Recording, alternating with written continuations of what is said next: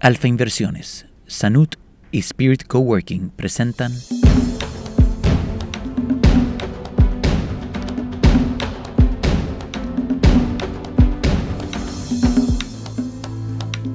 En este tercer episodio de la temporada especial sobre la felicidad, la gran pregunta es, ¿cuáles son los países más felices del mundo?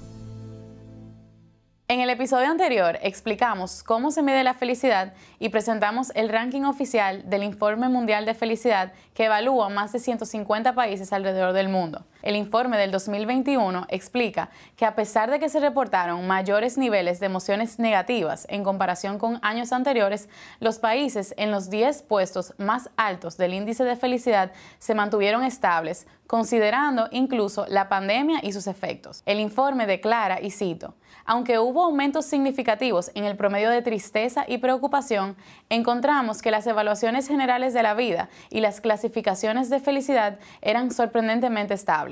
Los países con las más altas puntuaciones antes de la pandemia siguieron siendo los más felices en 2021, por lo que hay pocos cambios en la clasificación general. Fin de la cita. Estos países, catalogados como los más felices, ya contaban con altos niveles de confianza y bajos niveles de desigualdad, factores que ayudaron a mantener las tasas de muertes por COVID-19 bajas y la cohesión social alta, por tanto, un mejor resultado en el manejo de la pandemia. La confianza. Uno de los seis factores que pondera el índice mundial de felicidad se reporta que es el único que tuvo un rol importante en ayudar a los países a encontrar e implementar estrategias contra el COVID-19. En definitiva, fue el factor clave para mantener la estabilidad en materia de felicidad y sus niveles reportados. Según el Informe Mundial de Felicidad de 2021, dentro de la confianza, uno de los factores que respaldan las estrategias exitosas implementadas para hacer frente al COVID-19 se incluye la confianza en las instituciones públicas. Pero, ¿cómo influye la confianza entre los ciudadanos? ¿Qué papel juega la confianza entre todos los individuos que conforman la sociedad? Teniendo en cuenta que la confianza en nuestros conciudadanos y con el Estado es importante para la felicidad, no es coincidencia notar que los países más felices del mundo también son los mismos que se encuentran en el tope de la lista de transparencia internacional y a su vez reportan el menor índice de percepción de la corrupción. Según el índice de percepción de la corrupción de 2020, la mayoría de los países no han presentado mejoras en relación a la lucha contra la corrupción, y cito, el análisis de Transparencia Internacional indica que la corrupción no solo socava la respuesta sanitaria global al COVID-19, sino que también contribuye a mantener la democracia en un estado de crisis permanente. Fin de la cita. Los niveles de confianza o desconfianza se podrían inferir de los índices de percepción de corrupción y así como lo estipula el Informe Mundial de Felicidad, algunos países no presentan variación y por tanto se mantienen en posiciones similares a años anteriores. El índice de percepción de la corrupción más reciente destaca que casi la mitad de los países llevan cerca de una década estancados en el mismo nivel sin haber logrado avances significativos en su puntuación ni en su lucha contra la corrupción en el sector público. Fue muy impresionante cuando yo viví en Dinamarca. A mí me impresionó. Si yo lo digo no suena a nada ya, pero lo que me impresionó era lo que había detrás de la gente en ese o sea, de la cabeza de la gente en ese momento. Porque yo iba a andar en bici y entonces ellos me dijeron, ah, no, porque tú tienes que, acuérdate de siempre con la mano decir que tú vas a hablar a la derecha, a la izquierda, no sé qué. Súper normal. Yo, en mi cabeza, claro, para que no me choquen. En la cabeza de ellos, no. O sea, claro, está para que no te choquen. Pero tú te estás preocupando para que el otro no se choque si no era temporada eh, de productos que tenían que ser de, importación, entonces tú no lo podías encontrar. Eh, se usa mucho esa mentalidad y ese desarrollo de esa conciencia colectiva de que realmente como lo que yo hago tiene un impacto no solamente en el otro, sino también en el mundo. Y yo veo una combinación de dos cosas en ese sencillo acto, y es una, respeto, respeto a tu espacio, respeto a ti, a tu persona, respeto a tus decisiones, respeto a todo eso, y también una sensación de que somos parte de algo, de, somos seres humanos y estamos viviendo en el mismo pedazo de tierra, vamos a compartirlo, vamos a cuidarlo. La escalera de evaluación de vida o la escalera de Cantril, herramienta que describimos en el episodio anterior, es el indicador utilizado para puntuar a los países en materia de felicidad y satisfacción general de los individuos. Este año, los países en el top 10 del índice de felicidad se han mantenido estables y con excepción del país que ocupa el lugar del más feliz, Finlandia, entre los demás países ocupando el top 10 no existen variaciones significativas, pues la diferencia es de alrededor un 1% o menos en comparación a los años anteriores.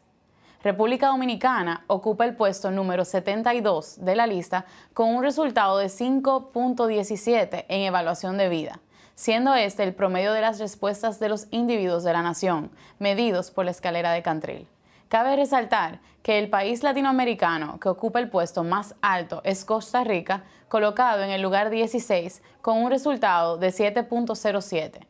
Los países que llevan la delantera en el Informe Mundial de Felicidad son aquellos que, a su vez, tienen las puntuaciones más altas en el índice de percepción de la corrupción. Estos son, y cito desde el documento oficial, Dinamarca y Nueva Zelanda con 88 puntos, seguidos de Finlandia, Singapur, Suecia y Suiza con 85 cada uno. Y las puntuaciones más bajas corresponden a los países Sudán del Sur y Somalia con 12 puntos cada uno, seguidos de Siria con 14 puntos, Yemen y Venezuela con 15 puntos. Fin de la cita. De este análisis se observa entonces que los países con la menor puntuación en materia de transparencia son de igual forma los que en el Informe Mundial de la Felicidad puntúan como los países menos felices del mundo. Los finlandeses te dicen que sí, es que sí, y si no pueden, no te dan una esperanza. Son personas de palabra, tienen una sola palabra. ¿Cuáles son los indicadores que señalan el éxito en materia de felicidad en estos países? El Informe Mundial de Felicidad del 2021 sostiene que, y cito, los países nórdicos se caracterizan por un círculo virtuoso en el cual varios indicadores institucionales y culturales se complementan unos con los otros, incluyendo una democracia en funcionamiento, un Estado generoso en temas de bienestar con beneficios efectivos, bajos niveles de crimen y corrupción y ciudadanos satisfechos que se sienten libres de confiar en ellos mismos y en sus instituciones gubernamentales. Fin de la cita. Excepcionalismo nórdico. La constancia en los altos puntajes de los países nórdicos en el Índice Mundial de Felicidad ha sido catalogado por investigadores y medios internacionales como el excepcionalismo nórdico. Pero antes de presentar los factores determinantes que sostienen este excepcionalismo, veamos algunos mitos que, a pesar de ser populares, han sido científicamente descartados. La primera creencia que desmiente la ciencia es la relación entre el clima y la felicidad. Los investigadores del Informe Mundial de Felicidad explican, y cito con traducción propia, el clima promedio es algo a lo que la gente se adapta a lo largo de su vida y por lo tanto generalmente no afecta mucho la satisfacción con la vida de quienes están acostumbrados a un clima determinado. Fin de la cita. Yo creo que la principal diferencia en cuanto al estilo de vida de lo que viví en esas culturas versus la cultura que hay aquí y en países latinoamericanos que he conocido yo creo que la mayor diferencia tiene que ver con cómo interpretamos el tiempo y las temporadas. Allá se preparan mucho y tienen muy consciente de cuándo es el invierno, cómo es el invierno y cómo hay que prepararse para el invierno. Aquí no. Pero por el tema también de prepararse para, el invierno, eh, esperar el verano, eso hace que, tú también estés más conectado con la naturaleza, con los ciclos. Eh, Suiza, un gran país, eh, así como lo vemos en las postales, así es eh, cuando uno lo, tiene enfrente. Unos paisajes espectaculares, unos cambios de temporada inimaginables, sobre todo el otoño, la primavera. Este, nosotros disfrutábamos del verano en los ríos, hacíamos parrilladas, barbecue con colegas. Reflexionando, ese mismo contraste de ese invierno tan frío, eh, tan oscuro, tan duro para muchos eh, y más extranjeros, eh, y ese verano tan cálido, tan eterno sol, eterno verano, ese sol que no se va, bueno, la parte de Estocolmo con todo el, agua que tiene alrededor, ese reflejo en el agua. A mí me ayudó a adaptarme a Islandia, que al poco tiempo de yo llegar conseguí un trabajo con un amigo de mi mujer de carpintería, construyendo una casa eh, de madera. Y yo no tenía ninguna experiencia construyendo en madera, pero sí soy ingeniero de profesión. Y yo aproveché y me metí en ese proyecto y, y con eso yo pude adaptarme al clima, conocer más cómo, era, cómo eran los islandeses, porque yo estaba con dos islandeses todos los días trabajando y viviendo, porque era fuera de la ciudad. Y, y me, y me ayudó a acoplarme a lo que era trabajando 10 horas a menos 9 grados Celsius. Y me encantaba. En ese sentido, no se encuentra relación entre las condiciones climáticas y el nivel de satisfacción con la vida. Contrario a percepciones internacionales, los países nórdicos no se ven especialmente afectados con tasas superiores de suicidio a otros países desarrollados y con altos niveles de felicidad. El reporte del 2021 declara, y cito, esta aparente paradoja parece estar basada en información desactualizada, ya que las tasas de suicidio nórdicos no son especialmente altas y son fáciles de proyectar por los modelos teóricos, donde los mismos factores contribuyen tanto a una mayor satisfacción con la vida en los países nórdicos como a tasas de suicidios más bajas. El tercer mito es la creencia de que las sociedades pequeñas y homogéneas son más felices. Según el Informe Mundial de Felicidad, Primero, las investigaciones sobre el tema no han encontrado ninguna relación, ni negativa ni positiva, entre el tamaño de la población de un país y la satisfacción de vida. Y segundo, la homogeneidad étnica no explica la felicidad de los países nórdicos. Los países nórdicos son diversos en la etnicidad de su población. Los 10 países más felices, según este informe, tienen más del doble de inmigrantes que el promedio del mundo. Actualmente, un 17.2%. Los estudios revelan que las poblaciones de inmigrantes pueden disminuir la confianza en la sociedad cuando las mismas se encuentran segregadas geográficamente. En el informe de este año, Eric Uslaner, docente americano, autor e investigador en temas de ciencias políticas y gobierno, propone que no es la diversidad étnica per se lo que genera una confianza reducida, sino la segregación residencial étnica lo que socava la confianza. Holanda para mí es uno de los países más multiculturales del mundo.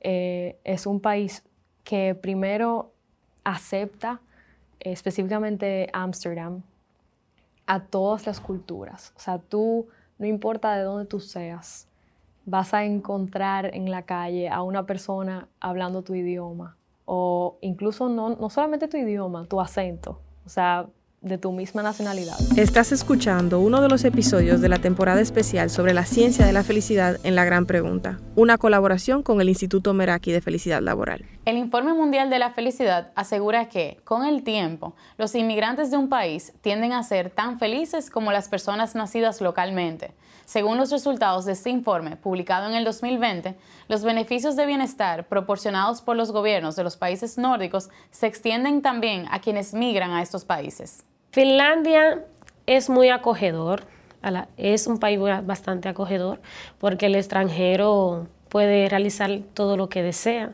siempre y cuando se lo proponga.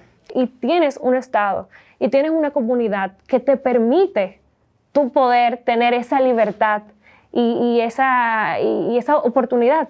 Al final es un estado de oportunidades. Los investigadores y científicos que colaboran en la redacción de este informe aseguran que han identificado factores determinantes para el denominado excepcionalismo nórdico o la constancia en los altos puntajes de los países nórdicos en el índice mundial de felicidad. Factor determinante 1. Generosidad gubernamental en temas de bienestar. Anteriormente se analizaba el gasto gubernamental con relación al Producto Interno Bruto PIB como variable, para entender si el gasto estatal presentaba una correlación con la felicidad. Los resultados arrojaban un efecto neutral. Sin embargo, se han hecho más precisas las variables estudiadas para entender mejor los beneficios de un Estado generoso en términos de bienestar. Y existe una relación positiva entre la generosidad del gasto estatal en temas de bienestar y la felicidad. En este aspecto también se encuentra una relación positiva entre las regulaciones del mercado laboral para proteger al trabajador de explotación y la felicidad autorreportada de dichos ciudadanos. Tenías horario de trabajo y si tú acababas a las 4, tú estabas ahí a las 4 y 5 terminando de lavar la cosa y venía el manager a decirte, ¿qué es lo que tú haces aquí? Ya vete, te toca irte. O sea, era muy como de, oye, es tu tiempo, ve y aprovecha tu tiempo libre. Eh, entonces no era que necesitábamos un FICA, sino que toda la tarde básicamente era como FICA.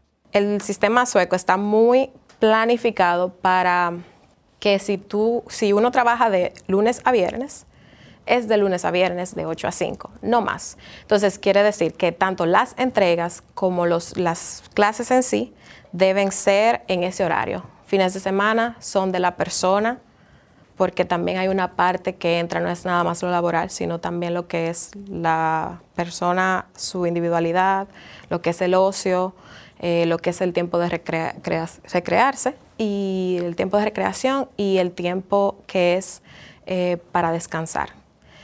Yo no tenía ningún tipo de percepción de lo que era eso hasta hace poco sí es muy es lujoso, por decirlo así, pero también me quiero enfocar en la parte de que los suecos han luchado por tener sus derechos laborales justos. Eh, pudiera decir, 28 días de vacaciones eh, sin viernes y sábado eh, al año, independientemente de cuando una persona comienza a trabajar. Licencia, paternidad, maternidad, 18 meses compartido con 80% del, del sueldo. Yo nunca me imaginé que yo iba a poder estudiar en inglés yo tuve que hacer un esfuerzo muy grande. Y además de eso, eh, cuando yo llegué a Dinamarca, ellos todos hablan inglés, pero es un inglés danés porque ellos no articulan igual. Y yo tengo una discapacidad auditiva. Entonces, cuando yo llegué a, tomar las clases, primero de estadística, la primera clase, yo no entendía al profesor, ni de estadística ni el inglés. Entonces, aquí, que es algo que también me llamó mucho la atención, yo fui a, una cita audiológica y como yo tenía una residencia, el gobierno entendía que eso era importante y el gobierno me ayudó a que yo tuviera una ayuda y unos audífonos, porque fue lo, que me, lo que me dieron. Y obviamente eso cambió totalmente mi, mi calidad de vida en todos los niveles y la forma de cómo yo vivía las experiencias a nivel de las clases. Yo creo que uno de los eh, éxitos de los países escandinavos precisamente ha sido poder lograr ese equilibrio entre su vida personal, su vida profesional, entre si eres padre, por ejemplo, las facilidades que dan eh, de licencia de paternidad y de maternidad compartida, eh, las facilidades que dan de esparcimiento, de tener parques y lugares al aire libre, que cuando puedes ir, que el clima lo permite, tienes esos espacios también para relajarte, para pensar. Inclusive se ve hasta en la academia, porque eh, una maestría que muchos países hacen en ocho meses, condensada, de forma acelerada, en mi caso fueron dos años y de esos dos años fueron seis meses solamente para investigación. La vacación materna es, puede ser un poco larga, dependiendo cómo la madre lo lleve con el bebé. Es muy diferente a la de mi país ellos te dan tiempo para que el, el bebé conozca a, su madre, eh, esté el tiempo, el tiempo mayor posible con la madre. Allá te dan esa oportunidad. Y allá la gente tiene su horario y cumple su horario. O sea, no porque tú te quedes más tiempo significa que tú vas a trabajar más o vas a rendir más. Simplemente tú cumples eh, tu, tu, horario, lo que te han pagado, incluso si tú no tienes trabajo, tampoco te tienes que quedar en la oficina ahí sentado delante de una computadora haciendo nada, porque ya el día, o sea, tu día de trabajo se terminó. Factor determinante 2. Calidad de la institucionalidad. El segundo factor determinante es la calidad de la institucionalidad. Los estudios realizados para el Informe Mundial de Felicidad diferencian la calidad de la institucionalidad en dos dimensiones. Una es la calidad democrática y la otra la calidad de entrega. La primera se refiere al acceso al poder, incluidos factores como la capacidad de participar en la selección del gobierno, la libertad de expresión, la libertad de asociación y la estabilidad política. La segunda se trata del ejercicio del poder, incluido el control de la corrupción, la calidad regulatoria y la eficacia del gobierno se encuentra una relación positiva entre la calidad del ejercicio gubernamental y la felicidad de los ciudadanos. La calidad de la institucionalidad del gobierno es un factor determinante por la siguiente razón, y cito, los estudios han tendido a encontrar que es este último tipo de calidad de gobierno, la calidad de la entrega, el que está más fuertemente relacionado con la felicidad ciudadana. Sin embargo, en países con una alta calidad de entrega, como los países nórdicos, la calidad de la democracia juega un papel cada vez más importante para explicar mejor la satisfacción con la vida de los ciudadanos. Fin de la cita. Factor determinante 3. Libertad de tomar decisiones de vida. El tercer factor determinante es la libertad que sienten los ciudadanos de tomar decisiones de vida. Se encuentra una relación positiva entre el sentido de libertad y la felicidad.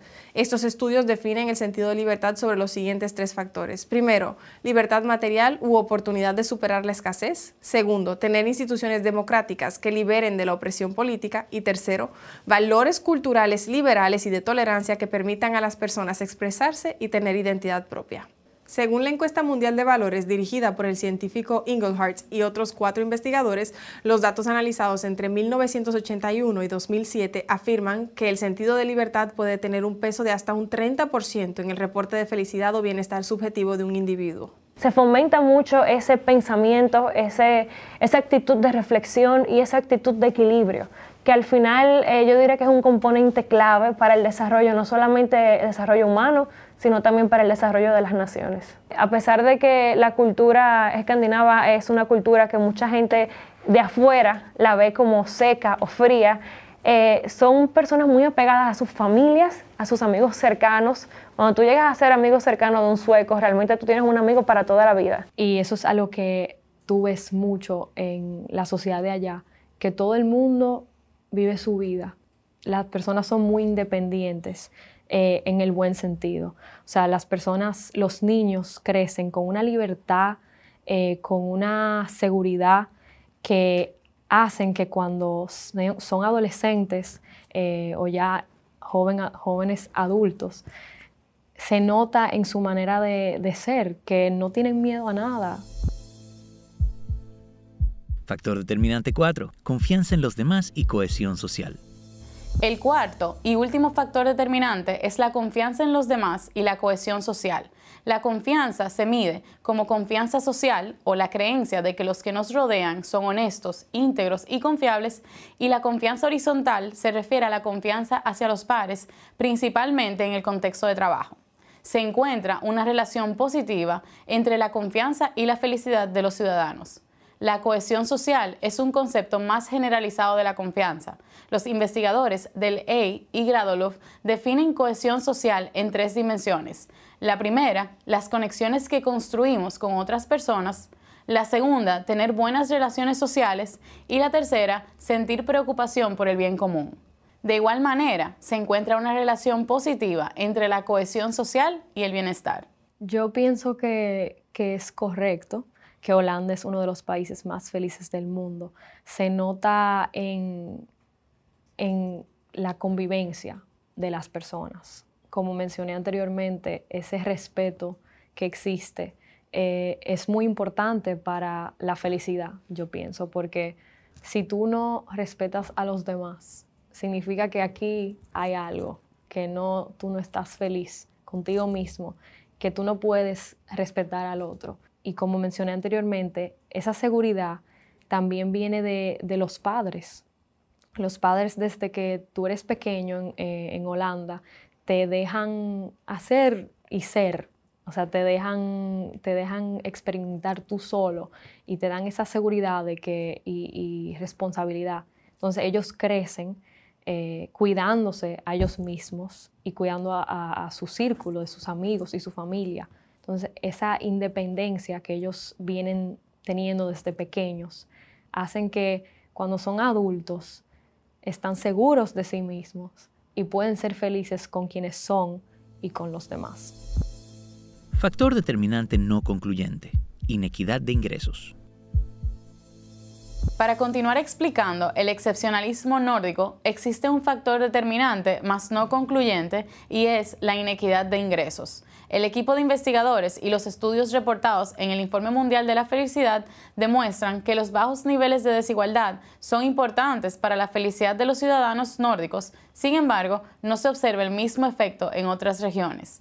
Esto quiere decir que el bajo nivel de desigualdad en los países nórdicos afecta su felicidad, pero no podríamos concluir que mientras más bajo es el nivel de desigualdad, mayor es el nivel de felicidad en las demás regiones están felices con lo que tienen, eh, son, son muy humildes, o sea, tú no notas eh, una diferencia de clase social, o sea, es sumamente baja como la, las personas que tú ves en la calle pidiendo. Y eso también es un indicador de que hay una estabilidad que da tranquilidad. Al poco tiempo de yo llegar, el Parlamento colapsó. Y yo recuerdo que yo me estaba muriendo del miedo, yo no sabía lo que había pasado. Y mi suegra me llama el día que sucedió eso y me dice, Mauricio, hoy es un día muy feliz, hoy es un día muy bueno. Y yo, yo no creo, ¿no? Pues yo acabo de llegar y se está reventando todo aquí. Pero me di cuenta que el Parlamento reventó o, o el gobierno cayó porque al pueblo no le parecía bien lo que había hecho uno de los ministros, que no fue nada ilegal, quizás fue algo inmoral, pero no fue ilegal. Y por esa razón desbarataron todo y hacer elecciones de nuevo. Y eso a mí me volvió loco. El hecho de que por algo tan sencillo, que realmente era algo mal, ellos tuvieran el poder de desbaratarlo todo y empezarlo de nuevo. La ciencia ha demostrado que las comparaciones sociales tienen un impacto importante en el bienestar individual. El Informe Mundial de la Felicidad explica que al evaluar qué tan buena es nuestra vida, los seres humanos a menudo comparan sus propias vidas con las vidas de quienes los rodean. Esto hace que la percepción subjetiva de un individuo sobre su posición en la sociedad prediga más el bienestar que otras medidas objetivas como por ejemplo su ingreso. En los países nórdicos, este efecto se ve reducido porque al ser el Estado tan generoso en temas de bienestar, las percepciones de las personas sobre su posición en la sociedad tienen menos influencia en su propia felicidad que en otros países. ¿Qué caracteriza a los países más felices del mundo? Finlandia ha ocupado el primer lugar del índice mundial de felicidad durante los últimos cinco años, puesto que le otorgaría el título del país más feliz del mundo durante ese tiempo. Algunos de los factores que resaltan los nativos, los inmigrantes y los visitantes a este país son la seguridad ciudadana, el respeto por el cuerpo propio y el de los demás, un sistema educativo enfocado en el florecimiento integral del ser humano, y una resiliencia y capacidad de fuerza interior que los caracteriza. Cuando pienso en Finlandia, lo primero que me llega a la mente es seguridad, pero el hecho de que yo podía caminar a las 3 de la mañana sola, algo que jamás se me ocurriría hacer aquí, eso ya era primordial para nosotros, era algo que, bueno, si me tengo que quedar lejos de mi familia, déjame hacerlo aquí. Con eso mismo de la seguridad, yo nunca me sentía incómoda cuando tenía que salir de mi casa yo sabía que podía estar bien en la calle, entonces si un día me sentía mal y sentía que no podía estar trancada en mi casa, pero nadie podía juntarse conmigo, yo simplemente podía salir, porque te puedo asegurar que independientemente de dónde vivas en Finlandia, hay un bosque a menos de cinco minutos de tu casa. Para mí una de las sorpresas más grandes cuando llegué a Finlandia fue lo cómodo que todo el mundo se sentía con su cuerpo. Y cuando tuvimos eh, una actividad del colegio, eso todavía fue durante mi intercambio, yo estaba en el grupo de teatro y nos invitan a todos a una fiesta en una casa y cuando llego allá resulta que era una fiesta en el sauna.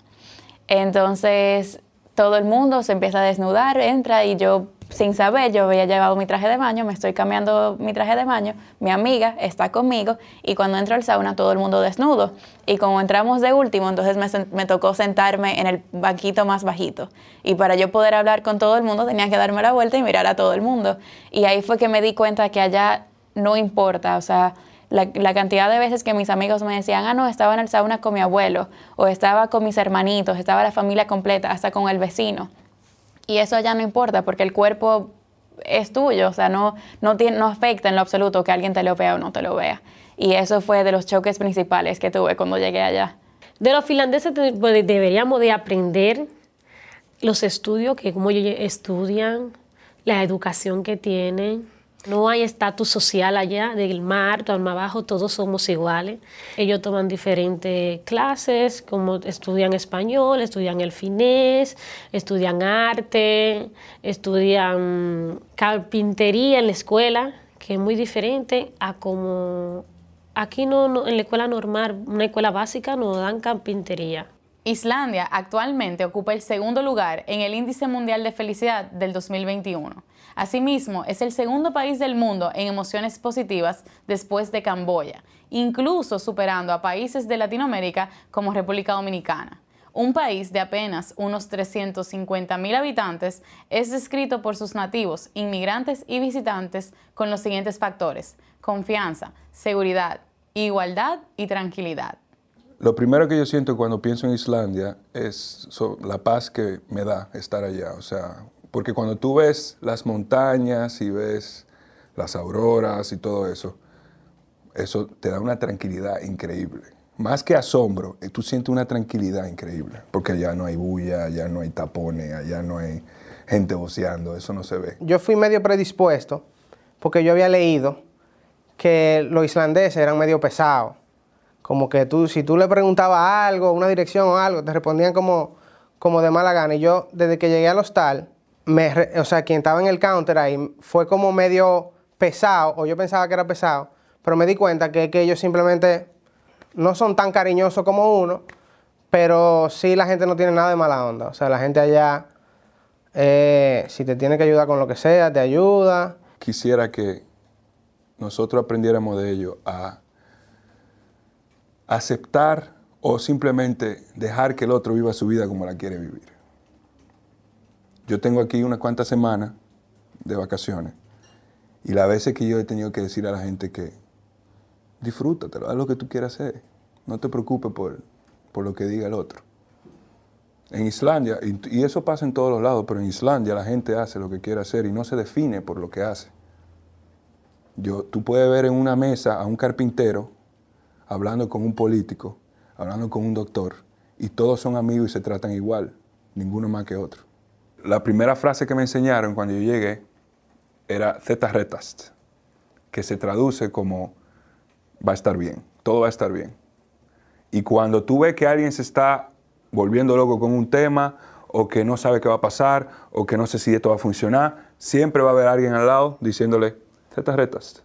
Uno de los países nórdicos ha sabido expresar su orgullo por sus niveles de felicidad reportada a medios y visitas internacionales. Durante los años 2011, 2012, 2013 y 2014, Dinamarca encabezó la lista, ocupando el puesto número uno del índice mundial de felicidad. Hoy en día ocupa el puesto número 3 de este ranking. Algunos de los factores que resaltan los entrevistados, tanto nativos como inmigrantes, incluyen los valores familiares y la calidad de las relaciones sociales que sostienen, bajos niveles de criminalidad y corrupción, una conciencia colectiva sobre el medio ambiente y su cuidado, un sentido de equidad entre los ciudadanos, su filosofía de arquitectura urbana y el empeño en el diseño del hogar o yuga. En Dinamarca a mí me impactó mucho como la familia, o sea, el núcleo familiar es muy importante y ahí todo el mundo trabaja en torno al horario de a la hora que salen los niños de la escuela. El padre y la madre llegan a la casa con los niños, todo el mundo a cocinar, a, cuidar los niños. Algo que me pasó y que cuento mucho es que el día que yo llegué a Dinamarca y que llegué a mi casa, yo veía monte. Yo nada más veía monte. Yo dije, yo dije, pero ¿y a qué pueblo fue que yo llegué?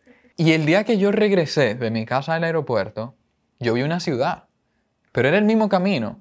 Y lo que cambió fue esa percepción que yo tenía cuando yo llegué.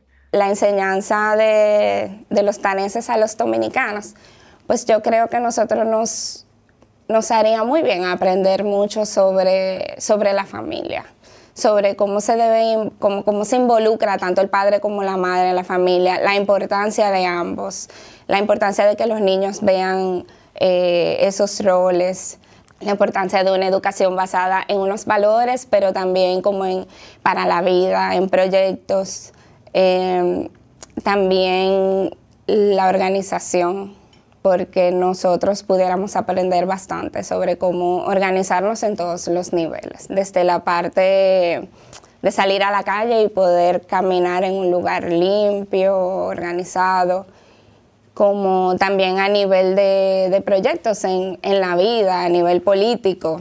En el año 2015, con un índice de 7.58 reportado en el Informe Mundial de Felicidad del 2016, Suiza alcanzó el primer lugar en el ranking. Del actual cuarto país más feliz del mundo, según este informe, los inmigrantes y expatriados resaltan el orden y cumplimiento a la ley, la responsabilidad individual y colectiva sobre el bienestar propio, el bajo sentido de corrupción política y el alto sentido de democracia, el sistema educativo, la conciencia sobre el consumo local, y el respeto por la diversidad cultural. Cuando yo pienso en Suiza, pienso en vacas, en montaña, en naturaleza, en lagos, en todo lo que tenga que ver con los paisajes. O sea, para mí Suiza es una postal. Tú eh, ves cualquier foto y tú, wow, qué esencia, qué, qué colores. Por ejemplo, si, si yo me paraba en un sitio y dejaba el carro encendido, esperando, por ejemplo, a mi hija que salió a buscar algo o, a mi esposo, lo que sea, cualquiera me tocaba, tanta apague que eso es contaminante. Entonces, amé de ellos cómo cada quien eh, defendía a su país. No esperaban que viniera la policía a resolverlo, que viniera el síndico, que no. cada quien defendía a su país. Aprendimos muchas cosas. Sus costumbres, lo que es la, protección a su medio ambiente, muy celoso con eso. Y son simples. Ellos son gente simple. Yo siento que son hasta minimalistas.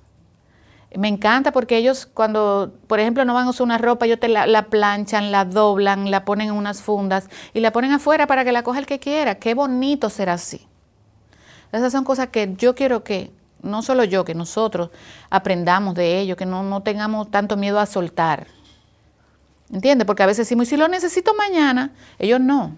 Ellos cada temporada hacen ese ejercicio y a mí me encanta. Entonces, esas son energías que están moviendo, donde están ayudando y apoyando a los demás. Otra cosa bastante diferente de aquí es el manejo de, de la basura.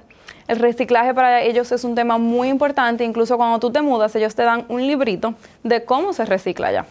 El plástico dónde va, el cristal dónde va, las latas, los horarios en los cuales tú puedes tirar la basura. Y luego hay centros de reciclaje donde ellos te eh, aceptan eh, cosas viejas. Por ejemplo, tú te quieres deshacer de, qué sé yo, una mesa. Pues si tú no logras que otra persona lo utilice, tú tienes que pagar para deshacerte de ello. Ellos lo pesan y eh, dependiendo del volumen y el peso, ellos te cobran 5, 10, 15, 20 francos. Eso es una manera de que tú no tires las cosas porque sí, sino que tú consigues una persona tal vez de otro nivel económico que necesite una mesa y ellos puedan reusarla. El sistema educativo en Suiza eh, todavía no lo he podido vivir eh, a la manera gratis porque mi hijo todavía es muy pequeño, pero siento que va a ser algo muy importante para para la vida de mi hijo. A partir de los cuatro años ellos empiezan el kindergarten y yo no tengo que pagar absolutamente nada, o sea, nada la ropa con la que ellos van y aún así el gobierno me da 200 euros para que yo tenga cubierta las necesidades básicas de mi hijo. Y él va a aprender, señores, tres idiomas bien. O sea, el alemán, que es el, el idioma oficial de mi cantón, el inglés y van a poder elegir entre francés o italiano y hay algunos colegios que te dan español. O sea, mi hijo va a ser una persona que va a saber hablar varios idiomas. La percepción de autonomía, el sentido de libertad de identidad y de expresión, la seguridad ciudadana y el sistema de transporte público son algunos de los factores destacados por aquellos que experimentan años de vida en el país que hoy ocupa el puesto número 5, Holanda. Bueno, Holanda es uno de los países que tiene un sistema eh, de vida, o sea, todo lo que todo lo que ellos hacen es sostenible. O sea, ya sea eh, utilizando la energía verde, eh, todos los procesos de manufacturación son sumamente sostenibles, que es algo de admirar. La gente allá al principio es un poco fría, son muy respetuosas, que eso es algo que yo he aprendido de ellos, el respeto, eh, la humildad, son sencillas. Tú lo notas en su manera de, de socializar, eh, en su manera de, convivir con los demás, eh, como ellos viven en sí. O sea, es sumamente sencillo todo. Ellos van en bicicleta para el trabajo, llegan, se acuestan temprano. Eh, tú vas a donde una persona en la calle y le dices, ¿qué tú haces? O, ¿tú quieres ser mi amigo? Y te dicen que sí, y te llevan a lugares. O sea, yo tuve muchísimos encuentros así, he conocido muchísima gente de esa manera. El orgullo nacional y la percibida neutralidad, el cuidado al medio ambiente, el respeto y la confianza horizontal, la curiosa manera de construir un balance entre los aspectos de vida laboral y personal y la cultura de intimidad que se crea alrededor de una taza de café o fica son las cualidades que resaltan los nativos e inmigrantes cuando hablan sobre el país que ocupa el sexto lugar en el ranking según la publicación de este año. Los que han visitado algún país escandinavo saben que uno que está acostumbrado al bullicio del día a día, a las conversaciones, eh, la forma de hablar, eh, la música, todos los ruidos complementarios propios del Caribe, eh, ese silencio, ese distanciamiento, ese casi respeto intrínseco en la persona por el espacio del otro, que no hace contacto visual, que, que va a respetar tu espacio, que no se va a acercar a ti si tú no le das esa apertura, que se acerque. Fue también, por ejemplo, el tema de la planificación, que es algo que, que, me ayudó mucho, tú saber que tienes que tomar un autobús a una hora y que específicamente, exactamente a esa hora va a salir. Eh, entonces también te ayuda mucho a organizarte, a organizar tu agenda, a organizar tu semana, a organizar tus rutinas. El fika es una tradición vikinga, es como una deformación de la palabra café, eh, cuando ellos la repetían mucho, café, café, café, entonces se volvía fi, eh, como el sonido fi, ca. Entonces era un, es como un inverso de la palabra. Y es una tradición que envuelve el tomar un café con, con algún tipo de sortimento de postre, eh, ya sea una galleta, el canel boulet, que es el rollo de canela, y sobre todo la parte social, en el tiempo de FICA es un momentito como de tomarse el café, relajarse un rato, ellos valoran mucho y entienden que tú tienes que estar en buen estado mental para poder trabajar bien. Asimismo, me llama la atención eh, la practicidad sueca, o sea, eh, el sueco ve la vida de, forma muy práctica. Eh, las decisiones, por ejemplo, con lo de la puntualidad, un sueco sabe si, si yo quedo de verme con alguien mañana a las 2 de la tarde, no, esa es mi hora de FICA. Ya lo sabe desde hoy y ya te lo va a decir y te lo va a comunicar y, por ejemplo, cuando se trata de lo que son las entregas o compromiso en sentido general, cualquier cosa que implique lo que es una responsabilidad, ya es algo que el sueco sabe que va a intentar hacer lo posible, pero no te lo asegura. Y creo que algo que también como cultura dominicana eh, a mí me hace mucho reflexionar. El hecho de no ser como sobreambicioso con lo que es el tiempo y ponerse metas que sean como alcanzables. Tener un transporte eficiente, cosas que son como muy prácticas, eh, que las clases empiecen a tiempo, que los profesores realmente eran facilitadores de información y no personas que tal vez te ponían trabas para tú desarrollar, sino que personas que realmente quieren que tú te desarrolles, que te dan herramientas, que te dan referencias. Eran muchas alternativas y muchas cosas que la gente hacía en sus casas. Eso fue primero Malmo como para evitar tener que generar más residuos y para buscar reducir el impacto en el medio ambiente, pero también exigiendo que se reconozca que el cambio climático es una realidad que el gobierno allá en Suecia y que eventualmente en todo el mundo debería ser así, el gobierno debe entender, aceptar e incluir dentro de sus políticas legales que el cambio, que el cambio climático es una realidad. A pesar de que el informe analiza las características de los países nórdicos, países como Nueva Zelanda, Canadá y Australia comparten los elementos descritos en este episodio.